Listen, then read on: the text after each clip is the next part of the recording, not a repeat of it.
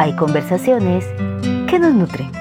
Las nuestras nos recuerdan que somos suficiente y acá, para todos hay. Hola, espero que se encuentren muy bien. Ahí donde sea que nos estés escuchando, en tu trabajo, haciendo ejercicio, en el transporte, que saques un pedacito de tu valioso tiempo para compartir con nosotras es genial. Muchísimas gracias. Muchísimas gracias. Y es que, Mili, para el episodio de hoy, mientras recolectaba ideas, recordé algo que nuestra profe de teatro nos enseñó. No sé si vos lo recuerdas. Buscar el verbo infinitivo.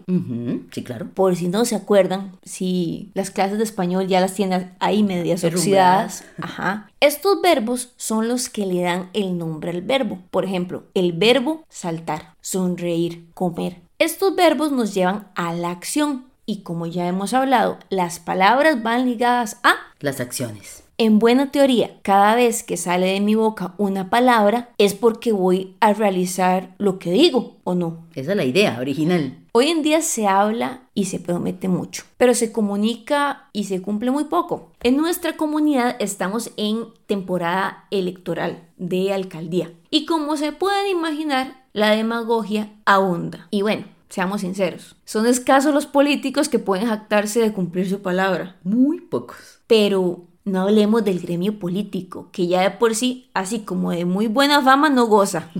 Hagámoslo más cercano. ¿Se puede confiar en la palabra de las personas? Y mi palabra es de confiar. Buenas preguntas, Ale. Me gustan las preguntas, Ale. En mi juventud escuchaba mucho decir a quien fue un referente de integridad para mí, el reverendo Víctor Monterroso, la siguiente frase. Él la decía mucho. No hables tan alto, porque lo que haces no me deja escuchar lo que dices. ¡Wow, Mili! No sé ustedes, pero esa frase se siente. Es bastante confrontativa, ¿verdad? El peso de nuestras palabras va ligado a ser congruente. En lo personal, pues lo intento. Si yo te prometo que te voy a ayudar, ahí estaré. Si veo que ese día es común que sea un día ajetreado, pues prefiero decir que no. Y muchas veces hacer esto decepciona a la persona en ese momento, pero para mí es mejor decepcionar en ese momento que no decir que sí y después desaparecer. Y ahí la decepción es más grande. Es verdad. Les tengo dos anécdotas para ilustrar esto.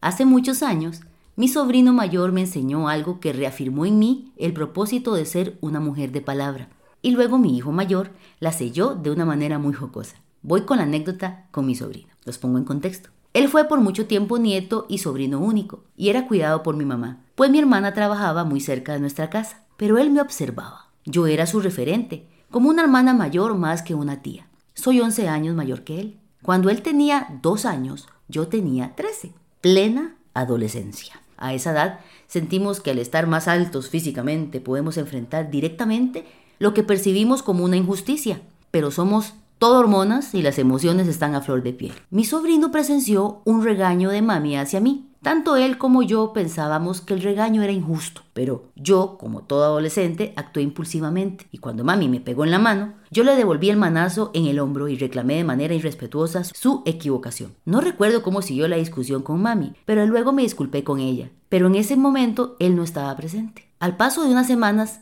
él había hecho algo incorrecto y yo lo estaba corrigiendo. Inmediatamente él se enojó muchísimo y, se, y me pegó. Escaló muy rápido su enojo. En ese instante yo me enojé, su reacción era desmedida. Pero recordé la discusión con mami que él había presenciado y supe el porqué de su reacción. Así que me agaché hasta la estatura de él y le dije, amor, la manera en la que yo le respondí a Tita aquel día no estuvo bien. Pegar así son cosas que más bien nos enojan más. Perdóname por haber actuado así con Tita. No lo volveré a hacer. Ese niño de dos años inmediatamente se calmó y se dejó corregir. Toda una esponjita, tu sobrino. Chispa el chiquitillo. Era de esperarse que reaccionara igual.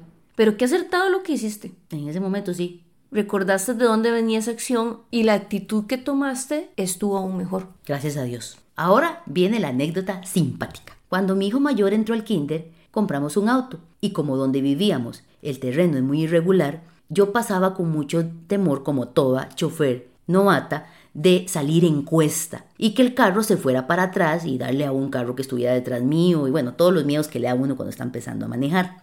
Mis carros siempre han sido de estos de marchas, no han sido automáticos. En el centro del pueblo hay un semáforo, en vía principal y en cuesta.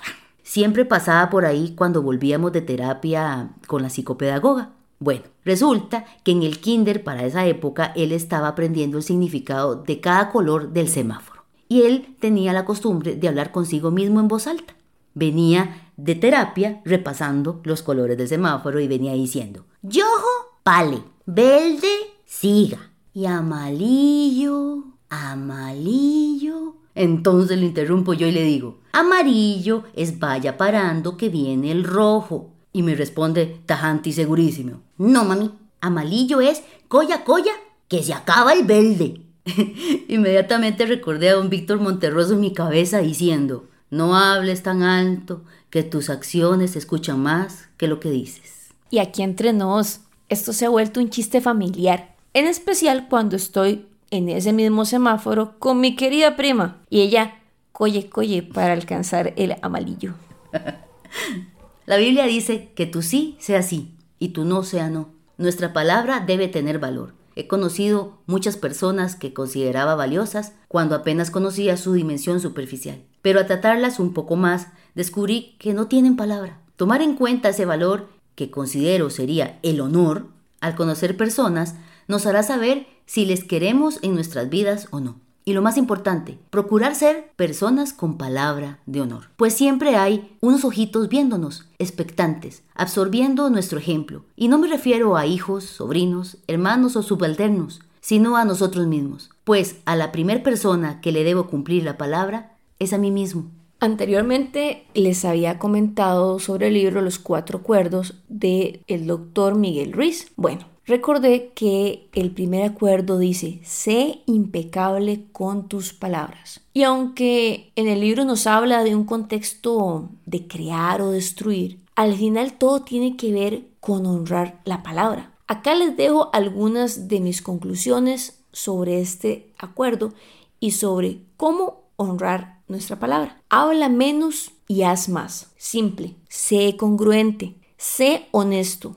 ¿Realmente podré cumplir lo que voy a prometer?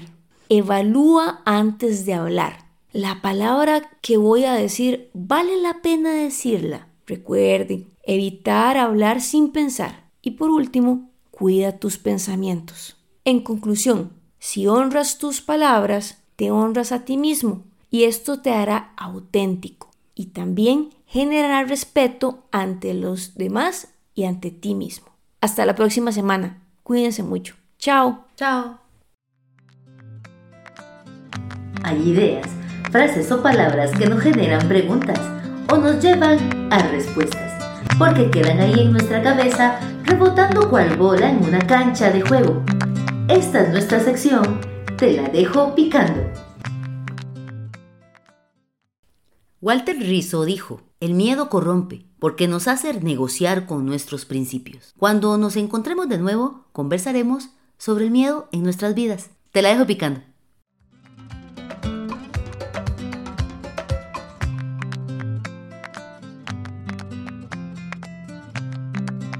Gracias por acompañarnos. Nos encontramos la próxima semana. Te recordamos que en Instagram y Facebook somos Identidad para Todos Hay